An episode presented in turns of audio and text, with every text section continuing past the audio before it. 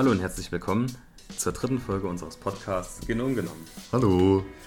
Wir haben heute ein sehr spannendes Thema dabei, nämlich Transplantation. Ein sehr spannendes Thema. Genau. Nikolas, was weißt du denn so ungefähr über Transplantation? Hm, tatsächlich überhaupt nicht viel. Also ich habe mich auch während äh, äh, ich mich auf die Folge vorbereitet habe, so ein bisschen da reingelesen und vor allem dann auch ins Thema Immunbiologie. Mhm. Und mir ist aufgefallen, dass ich dazu eigentlich richtig wenig weiß und dass es auch irgendwie in unserem Studium gar nicht so Thema war. Also wir hatten kein eigenes Fach Immunbiologie oder so. Wir haben, wir haben dann nur mal kurz irgendwie in Zellbio drüber geredet. Ja, das stimmt, ja. Ist auf jeden Fall ein sehr komplexes Thema. Wie ging es dir denn damit? Ja, ich fand es sehr interessant. Ähm, man hat viel dazugelernt, fand ich. Und ich habe auch gemerkt, dass Transplantation schon richtig lange die Menschheit begleitet. Mhm. Also die ersten Gedanken und die ersten, ähm, ja, das erste Mal, wo wirklich aufgeschrieben worden ist, beziehungsweise festge festgehalten worden ist, dass die Menschen ähm, über Transplantation nachdachten, war schon damals in der Antike. Da hat man nämlich zum Teil Götterbilder gehabt mit anderen Gliedmaßen, die sich zum Teil andere ähm, Sachen halt angeeignet haben darüber. Andere Gliedmaßen? Zum Ja, Beispiel? Zum Beispiel, dass ein Pferdekörper, äh, äh, dass auf einen Pferdekörper ein äh, Menschenkörper. Wie bei so einem Centaurus Richtig, quasi. genau. Das aber, würdest du das als Transplantationsgedanken beschreiben? Ist das nicht Nee, eher noch ein nicht ganz. mythischer Gedanke? Das, das stimmt, aber der, ähm, der Hintergrund, finde ich, ist derselbe. Weil, das musst du mir erklären. ja, also auch heutzutage sind Wissenschaftler dran, zum Beispiel, ähm, ja, Köpfe unter anderem von einem Tier auf den anderen, auf das andere zu transplantieren. Und wenn das erfolgreich sein sollte, irgendwann mal, dann wäre das durchaus auch ein großer medizinischer Durchbruch.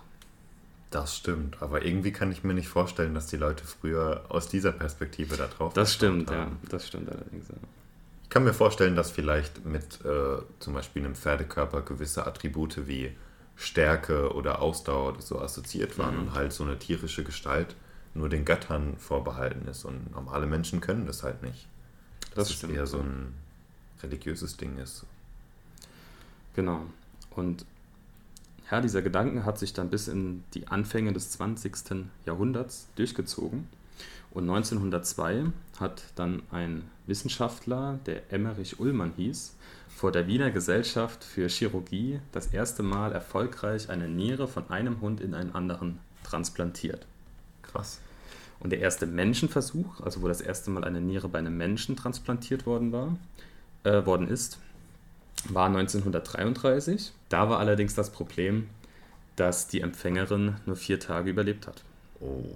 Die ist nämlich an den Folgen dieser Transplantation gestorben, weil der Körper Auto Autoimmunreaktionen gezeigt hat Mhm. und die Niere halt abgestoßen hat. Und 1954 war dann die erste erfolgreiche Transplantation einer Niere bei Menschen durch den Chirurg Joseph, Joseph E. Murray. Murray? Keine Ahnung, wie man das ausspricht. Das gibt mir Flashbacks zu He Chang Kui. Alter, ja. genau, der hat eine Niere von einem Spender auf äh, einen Empfänger transplantiert und diese Transplantation war erfolgreich, weil der Spender der eineige Zwillingsbruder war. Ah, das heißt, er hat schon erkannt, dass es an dem unterschiedlichen Genom quasi liegt und Er hat, hat, es, vermutet, dass wenn er jetzt äh, eineige Zwillinge nimmt, dass er das unterbinden kann. er hat es wahrscheinlich vermutet, ja, allerdings war zu dem Zeitpunkt äh, das alles noch ein bisschen schwammig in der Wissenschaft. Okay. Genau. Und 1963 wurde dann die erste Leber und die erste Lunge transplantiert beim Menschen und 1967 das erste Herz. Und heute sind wir so weit, dass wir weltweit circa 100.000 Organe transplantieren im Jahr. Jo, Genau. Das ist ganz schön viel. Das stimmt, ja. Bist du Organspender? Ich habe einen Organspendeausweis, ja, und bin auch Organspender. Ich habe einen Organspendeausweis, aber ich bin kein Organspender. Das gibt's auch. Also du kannst auf diesem Organspendeausweis auch ausdrücklich ähm, ankreuzen, Interesting. ich möchte nicht spenden. Also quasi ein Organ-Nicht-Spendeausweis. Genau, ja. Was wir allerdings auch noch unterscheiden müssen. Kann ich. Ja. Oh nein. Heraus, heraus. Kann ich, dich, kann ich dir noch eine Frage stellen zu dem, zu dem Thema Organspendeausweis, ja. jetzt wo wir gerade dabei sind? Mhm.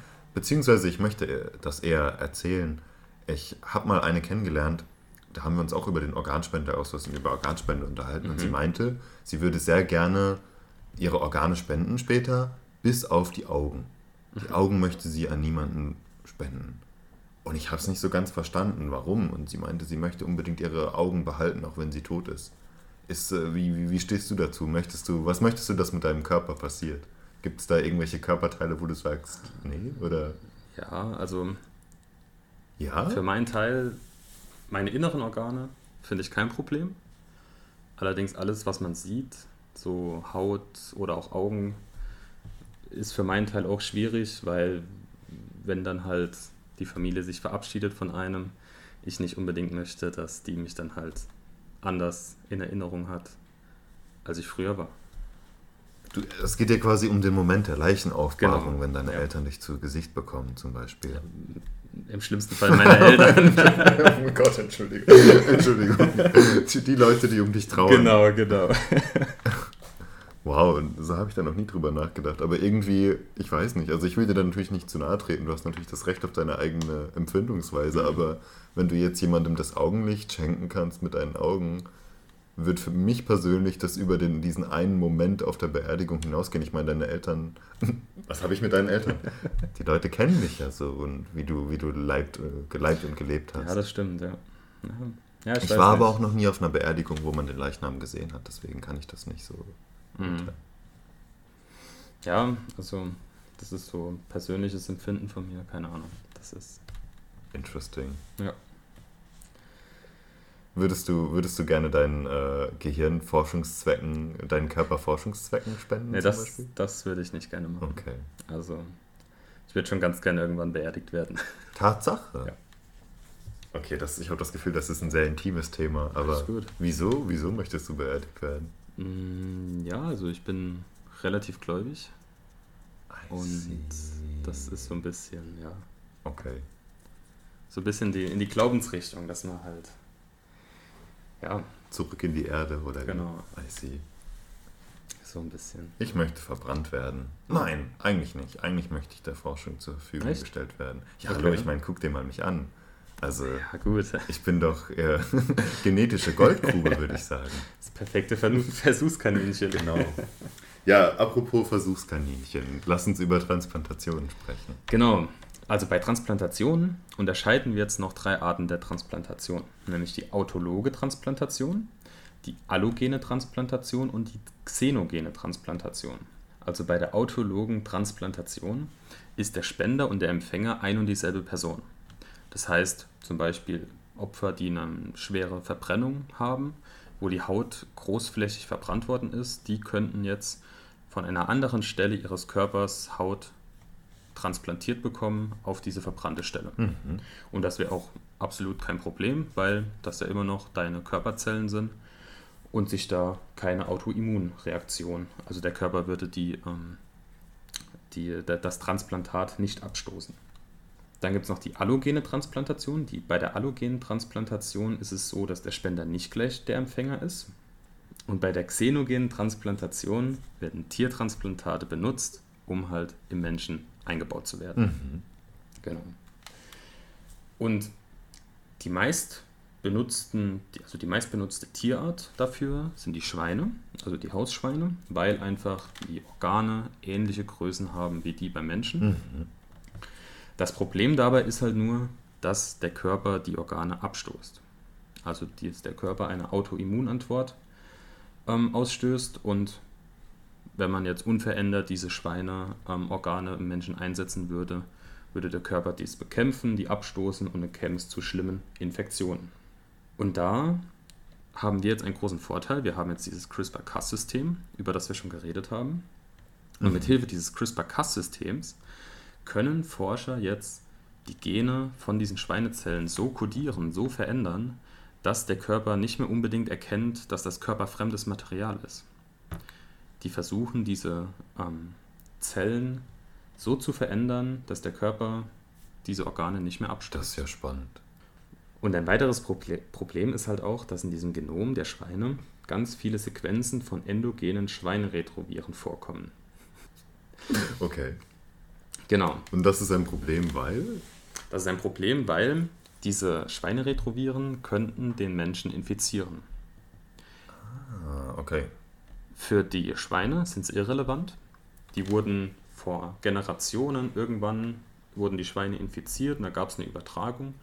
Und äh, diese Retroviren haben sich in das Genom der Schweine eingebaut und ruhen dort mehr mhm. oder weniger. Und können jetzt allerdings, wenn man jetzt ein Schweineorgan auf den Menschen transplantiert, dann äh, kann es zur Infektion des Menschen kommen mit diesen Retroviren. Und das ist sehr schädlich für den Menschen. Allerdings haben, hat 2017 eine Forschergruppe es geschafft, mit CRISPR-Cas9 alle Sequenzen für diese Retroviren aus einer Schweinezelle zu eliminieren. Oh, cool. Genau. Das Problem dabei bei diesen ganzen Transplantaten aus Schweinen ist allerdings auch, dafür muss jedes Mal ein Tier sterben. Ich wollte, genau das wollte ich gerade ansprechen. Irgendwie habe ich da auch gerade drüber nachgedacht. Genau, und ist es, nicht, ist es nicht egoistisch von uns Menschen zu sagen, wir züchten dieses Tier, damit jetzt ein anderer Mensch überleben kann? nur, also der einzigste Sinn von diesem Lebewesen ist es ja dann, zu wachsen, um am Schluss die Organe zu spenden und dann dafür zu sterben. Hm. Also ich finde es nicht bizarr, dass das der einzige Sinn ist, weil irgendwie sehe ich das ja auch schon in der Ernährungsindustrie. Da ist ja auch der einzige Sinn der Tiere, um geschlachtet mhm. zu werden und gegessen zu werden.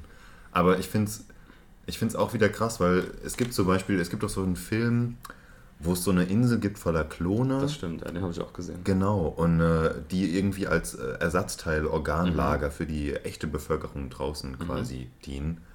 Und das ist ja für einen Menschen eine dystopische Vorstellung quasi, also total unethisch, dir jetzt einen Klon zu ziehen, der genauso ein sentient Being ist und genauso ein Mensch wie du, mhm. um dem seine Organe dann zu raiden. Ja, Aber klar. mit einem Schwein ist es dann irgendwie okay. Das ist halt, das ist halt weird. Das also, finde ich auch weird, ja. Also, ja, es ist halt, ist ja eigentlich das Gleiche. Schon. Wenn man so drüber nachdenkt. Schon. Es sind ja beides Lebewesen. Und ob das jetzt ein Schwein oder ein Mensch ist. Mhm. Ja, ich meine, als Mensch kannst du halt wenigstens noch einen Organspendeausweis haben und wenn du überfahren wirst, kannst du sagen, hey, gib ja, jemandem meine, stimmt, ja. meine Leber. Das kann halt ein Schwein ja, nicht. Gut. Das wird, dem wird die Leber einfach genommen. Ich habe noch ein sehr ähm, abstraktes Thema für die Transplantation. Ich will dich also nicht unterbrechen. Ich, ich, dachte nur, weil wir jetzt gerade über diesen Tierschutzaspekt, mhm. weil du den auch selber so aufgegriffen hast, hast du denn irgendeine Perspektive, wie das in der Zukunft weitergeht? Werden wir irgendwann dann Schweine einfach gar nicht mehr brauchen zum Beispiel, weil wir uns vielleicht Organe im Labor anzüchten können oder?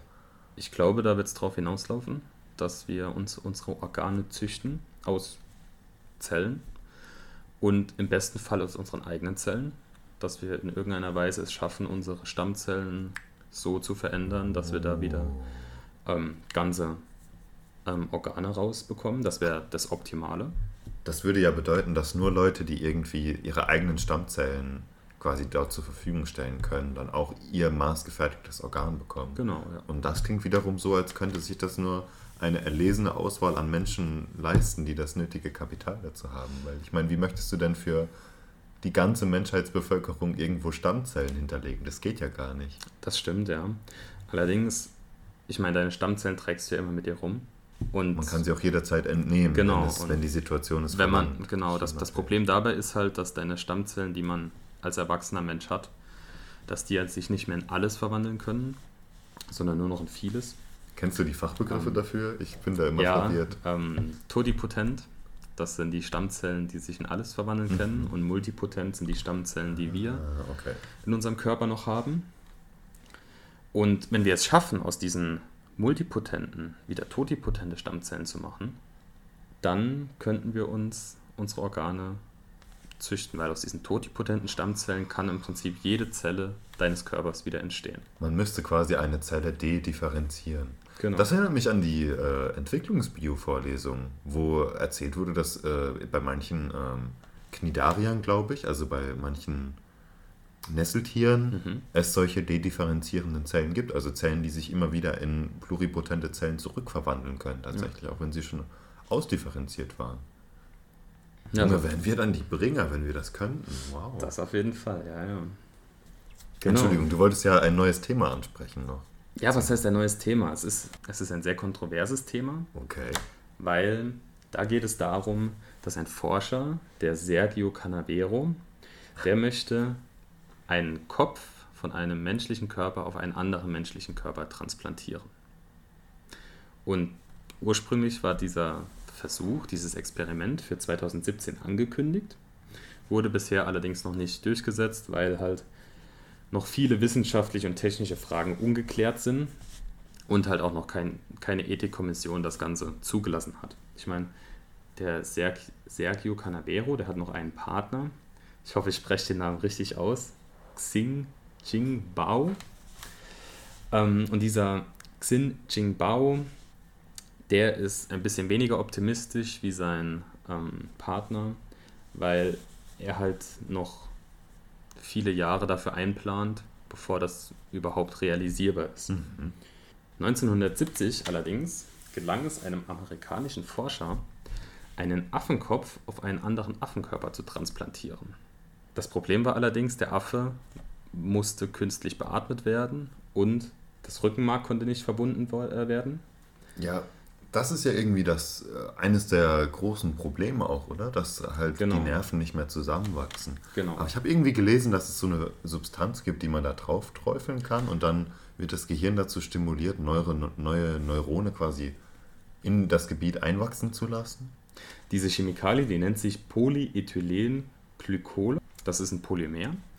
Ähm, Und je nach Kettenlänge hat es unterschiedliche chemische Eigenschaften. Und diese, diese Chemikalie ist eigentlich relativ faszinierend, weil die für ganz viele Bereiche benutzt wird. Die wird zum Beispiel in der Pharmazie benutzt, um ähm, Plasmahalbwertszeiten von einigen Medikamenten zu erhöhen. Dann wird es in der Kosmetik als Grundlage für Salben benutzt. Okay. Es wird bei der Präparation von Tieren eingesetzt. What? Okay. Und es ist einem Wissenschaftler gelungen, durchtrennte Nervenfasern von einem Regenwurm mit Hilfe dieses PEG wieder zusammenzufügen. Es gibt eine Studie, wo 19 Hunden mit schweren ähm, Rückenmarksschädigungen dieses PEG gespritzt worden ist. Und diese Hunde haben sich von dieser Verletzung sehr viel besser erholt als Vergleich, also als die Vergleichsgruppe, die unbehandelt, also ohne dieses PEG behandelt worden ist, die halt nur diese normale Therapie bekommen hat. Und am Schluss konnten 75% dieser Tiere wieder laufen, Wow, Ohne- that's so cool. ohne dass sie Probleme hatten. Genau. Ich meine, ich habe auch gelesen, dass es sogar bei einem Menschen schon mal erfolgreich angewendet wurde. Bei einem. Das habe ich noch nicht gelesen, aber kann durchaus sein, denn man geht, also die Forscher gehen davon aus, dass wenn man dieses PEG rechtzeitig injiziert, dass es diese Nervenzellen vor irreversiblen Schäden schützt und halt so Querschnittslähmungen vorbeugen kann Hm. und verhindern kann am Schluss auch. Weil ansonsten wäre es ja irgendwie ein bisschen witzlos, wenn jemand, der leider aufgrund einer Krankheit seinen Körper nicht mehr bewegen kann, eine Kopftransplantation Genau, bekommt, ja. dann kann er seinen neuen Körper auch nicht bewegen. Da würde ich mir auch denken, ja, okay. Das wäre nicht so ganz zielführend. Ähm, das Witzige ist, es gibt einen Freiwilligen für dieses Projekt, den Russen Valeri Spiridonov, der leidet an der Werding-Hoffmann-Störung. Das ist eine Krankheit, bei der es zu einem starken Muskelschwund kommt. Und das ist halt für ihn der Anreiz gewesen, geheilt zu werden, dadurch, dass er seinen Kopf auf einen anderen Körper transplantiert. Allerdings will er das auch nur machen, wenn vorher ein erfolgreicher Tierversuch durchgeführt worden ist. Verständlich. Genau. Und dieser ähm, Forscher, Sergio Canavero, der möchte dann in einer riesengroßen OP den Patienten auf 12 bis 15 Grad runterkühlen, damit halt die Zellen inaktiver werden, weil je kälter deine Zellen sind, desto weniger Sauerstoff und Energie brauchen sie. Cool. Weil sie ja auch vom Blutkreislauf dann getrennt werden Genau, müssen. ja. Damit dieser Sauerstoffmangel nicht zu stark ist. Und er möchte das Rückenmark mit PEG wieder verbinden mit dem Kopf. Und wenn das funktionieren sollte, dann wären wir ja schon bei einem krassen medizinischen Durchbruch. Aber so wie ich es verstanden habe, ist der, dieser Sergio Cana Canavero Canavero, ja. einfach auch ein bisschen, also visionär ist vielleicht das positive Wort dafür und Desillusionistisch ist vielleicht das äh, ja. eher realistische Wort dafür. Also genau, ich habe da nämlich ein Zitat von ihm mitgebracht.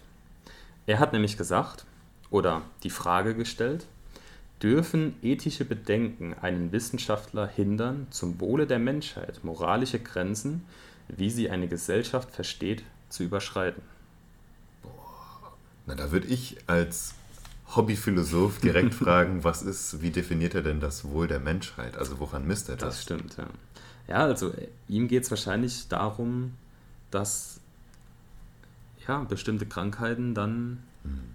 Vielleicht geheilt werden können. Also was heißt geheilt? Sie könnten dann halt verhindert werden. Geheilt hm. ist er ja nicht. Also er ist ja nur dem Unausweichlichen entronnen.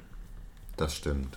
Aber ich, ich meine, bei so einer Frage, wie zum Beispiel der Kopftransplantation, geht es ja da gar nicht darum, also ich meine, sicher würde jeder sagen, wenn es jetzt irgendwo, wenn solche Körper an Bäumen wachsen würden, auf jeden Fall würde ich die nehmen. Also es geht ja nicht darum, dass man nicht das Beste möchte und möchte, dass alle Leute gesund sind. Es geht mhm. ja darum, dass es auch inhärente Eigenschaften gibt, so was wie Menschenwürde oder irgendwie keine Ahnung. Also es ist ja die ethische Kontroverse, warum man einen anderen Körper nimmt oder auch Kontro oder, oder Organe aus einem Tier entnimmt. Die hat ja nichts damit zu tun, dass man nicht trotzdem möchte, dass es allen Menschen so gut wie möglich geht. Ich habe das, das Gefühl, das geht ein bisschen an seiner Frage vorbei. Hast du, wie, wie, wie stehst du dazu? Was sagst du dazu? Ja, ich finde, dass es auf jeden Fall Grenzen geben muss. Sonst würden wir zum Teil Menschen haben, die ziemlich krasse Experimente durchführen, wie mhm. damals in der Nazi-Zeit. True. Und ähm, ja, also ich finde, man sollte das auf jeden Fall alles durch Ethikkommissionen prüfen lassen und halt genau unter die Lupe nehmen, weil bestimmte Sachen meiner Meinung nach verboten gehören. Ich frage mich gerade, ob es in der Geschichte vielleicht Beispiele gibt, wo ein Wissenschaftler außerhalb moral, damals gültiger moralischer Grenzen gehandelt hat, aber es im Nachhinein wirklich einen tollen Fortschritt gebracht hat. Also zum Beispiel, ich weiß nicht, ich kann mir vorstellen, dass vielleicht damals die Forschung an, an AIDS oder sowas eher verpönt war. Das ist jetzt vielleicht nicht dasselbe wie moralisch verwerflich, mhm. aber dass man vielleicht einfach auch als Wissenschaftler Wege geht, die vielleicht wenig gegangen sind. So in der, in der Hinsicht finde ich das auf jeden Fall gut, den Gedankengang. Ja, aber gut, dass du fragst, weil 1955 war ein russischer Forscher namens Wladimir Petrovich Demischow, der hat den vorderen Teil eines Welpen auf einen Schäferhund transplantiert. Das Bild habe ich gesehen. Genau.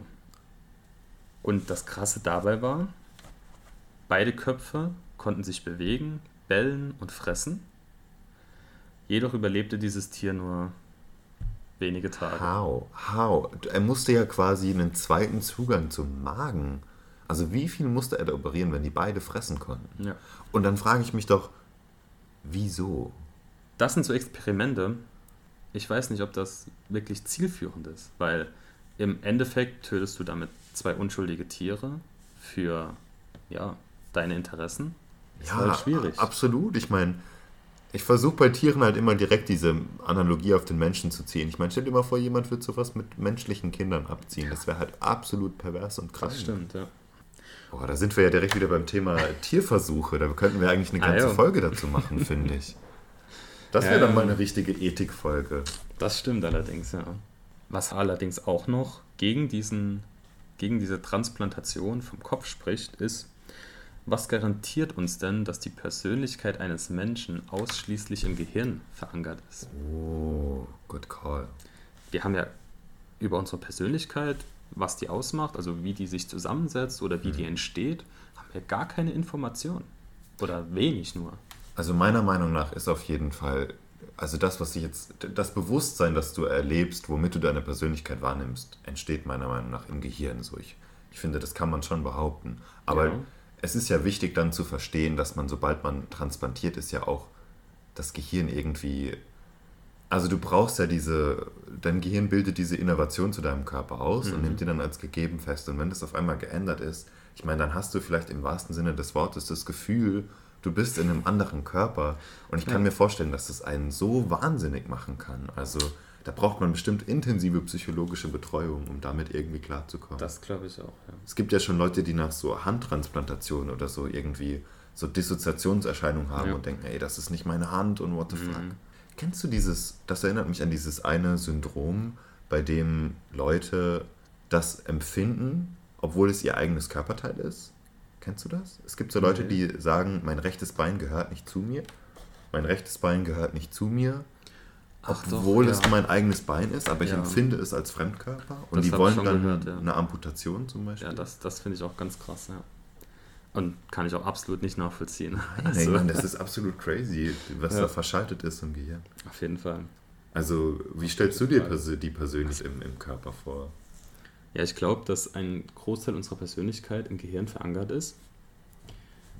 Aber nicht unbedingt, ja, alles. Also ich, Na, jetzt würde ich dich direkt schon wieder fragen, was definierst du überhaupt als Persönlichkeit? Das erinnert mich an dieses Gedankenspiel mit, ähm, du hast einen Stuhl und dann bricht dir irgendwann die linke Armlehne ab und du ersetzt sie durch eine andere. Und dann irgendwann ersetzt du die rechte und irgendwann ersetzt du hinten die Lehne und irgendwann hast du alle Teile ersetzt. mhm. Aber nacheinander, würdest du dann trotzdem noch sagen, ist es derselbe Stuhl oder ist es ein anderer Stuhl? Und dieses Spiel kann man auch mit dem Menschen spielen. Zumindest hat das unser Philosophielehrer immer so getrieben. So, wenn ich jetzt, Ach, wenn du jetzt okay. zum Beispiel die Hand amputiert kriegst und von jemand anderem die Hand kriegst, würdest Mhm. du dich ja trotzdem noch als dich selbst definieren. ja. Und dann geht das vielleicht mit deinem Bein so weiter und auf einmal kommt noch, wenn das jetzt ginge, dein Oberkörper dazu und irgendwann ist nur noch dein Kopf übrig. Was passiert, wenn man dir das Gehirn rausnimmt? So, da würden wahrscheinlich die meisten Leute sagen, okay, dann bin ich nicht mehr ich selbst. Das kann durchaus sein, ja. Auf jeden Fall eine schwierige Frage. Jetzt würde es mich interessieren, ob du eine religiöse Antwort darauf hast, was das Ich ist. Glaubst du an eine Seele? Ja. Okay. Ich glaube nicht unbedingt an diesen Gott, ähm, den uns die Kirche vorhält. Aber ich glaube, dass wir von der göttlichen Macht gelenkt werden und alles in irgendeiner Weise seinen Sinn hat. Und ja, also auch gerade das mit der Seele, dass man halt, dass es nach dem Tod weitergeht. Und ähm, ja, dass der Tod halt nicht das finale Aus für uns ist.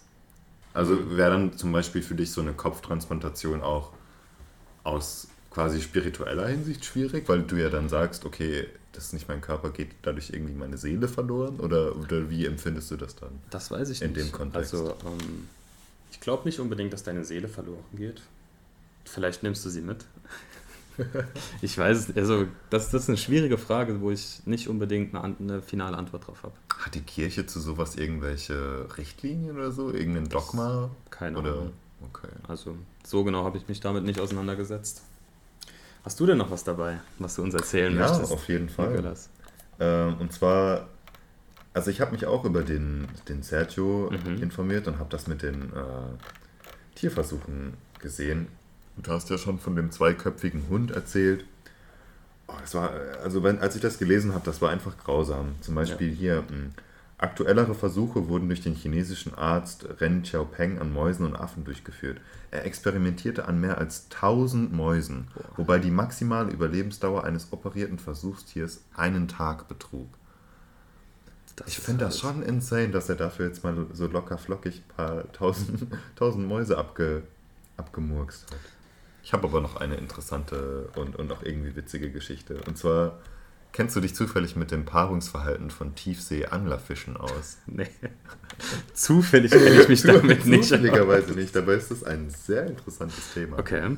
Tiefsee-Anglerfische, die leben ja irgendwie jenseits von 500 Meter Meerestiefe. Mhm. Also da kommt ja wirklich gar kein Licht mehr hin. Und da ist auch relativ wenig los. Das heißt, die sind meistens ewig auf dem Streifen und die müssen Glück haben, dass sie überhaupt einen Partner finden, damit sie sich paaren können.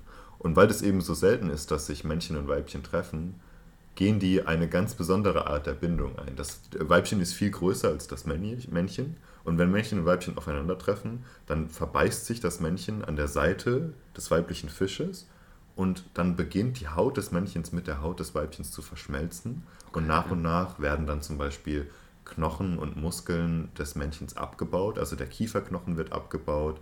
Dann äh, schließen sich die Blutgefäße an und das Männchen zappt quasi das Blutgefäß des Weibchens ab. Und irgendwann kann das so weit gehen, dass nur noch die Hoden vom Männchen übrig bleiben, die dann immer koordiniert quasi Samen abgeben, während, die, während das Weibchen quasi Eier abgibt. okay. Und nicht nur ist es super spannend, dass es überhaupt so passiert, aber für Immunbiologen ist es auch super spannend, weil das ja zwei Tiere mit unterschiedlicher DNA sind, Stimmt, ja. aber die trotzdem verschmelzen können, ohne dass sie sich abstoßen. Und man weiß noch nicht so genau wieso, aber man vermutet halt, dass das anerworbene Immunsystem von diesen Fischen irgendwie umstrukturiert worden ist, evolutionär, sodass sowas kein Problem mehr darstellt, so eine Abstoßungsreaktion. Und man hofft halt, dass man in der Zukunft irgendwie mehr Wissen sammeln und das dann nutzen kann, um Transplantationen erfolgreicher zu machen. Das fand ich krass. eigentlich ganz spannend. Ja, auf jeden Fall. Ja, das, also ich finde es schon crazy, was die Natur sich manchmal so ausdenkt. Total. Total. Also, ja. Ich meine, wie lange, wie lange hat es gedauert, um all diese ganzen Feinheiten und Nuancen so raus zu evaluieren? Das ist so crazy. Das stimmt, ja. Ähm, Ja, ansonsten habe ich äh, auch nichts mehr, aber ich fand es auf jeden Fall mega spannend. Ja, die Folge war auch von der Recherche her mit einer der spannendsten. Das freut mich. Ich habe auch das. Gefühl, ich habe dich jetzt nochmal irgendwie auf eine andere Art und Weise kennengelernt. Ich wusste zum Beispiel gar nicht vorher, dass du religiös bist. Das stimmt, ja. Cool, dass du das geteilt hast. Ja. hier. Ja gut, dann würde ich sagen, beenden wir an der Stelle die Folge. Schön, dass ihr wieder zugehört habt. ja, vielen Dank, dass ihr mit dabei wart. Lasst uns gerne auf Instagram Feedback da, wie ihr die Folge fandet, ob ihr Verbesserungsvorschläge habt. Wie heißen wir auf Instagram? Du musst uns wieder flaggen. Äh, wir heißen auf Instagram igem.kaiserslautern. Ich kann, ich kann nicht glauben, dass ich mir das immer noch nicht merken kann. genau, und wenn ihr Themen habt, über die wir vielleicht mal reden sollen, schreibt ihr uns gerne. Ähm, Wie ihr seht, reden wir im wahrsten Sinne des Wortes über Gott und die Welt. richtig. und ja, dann hören wir uns in der nächsten Folge wieder. Alles klar, macht's gut, bis bald. Ciao.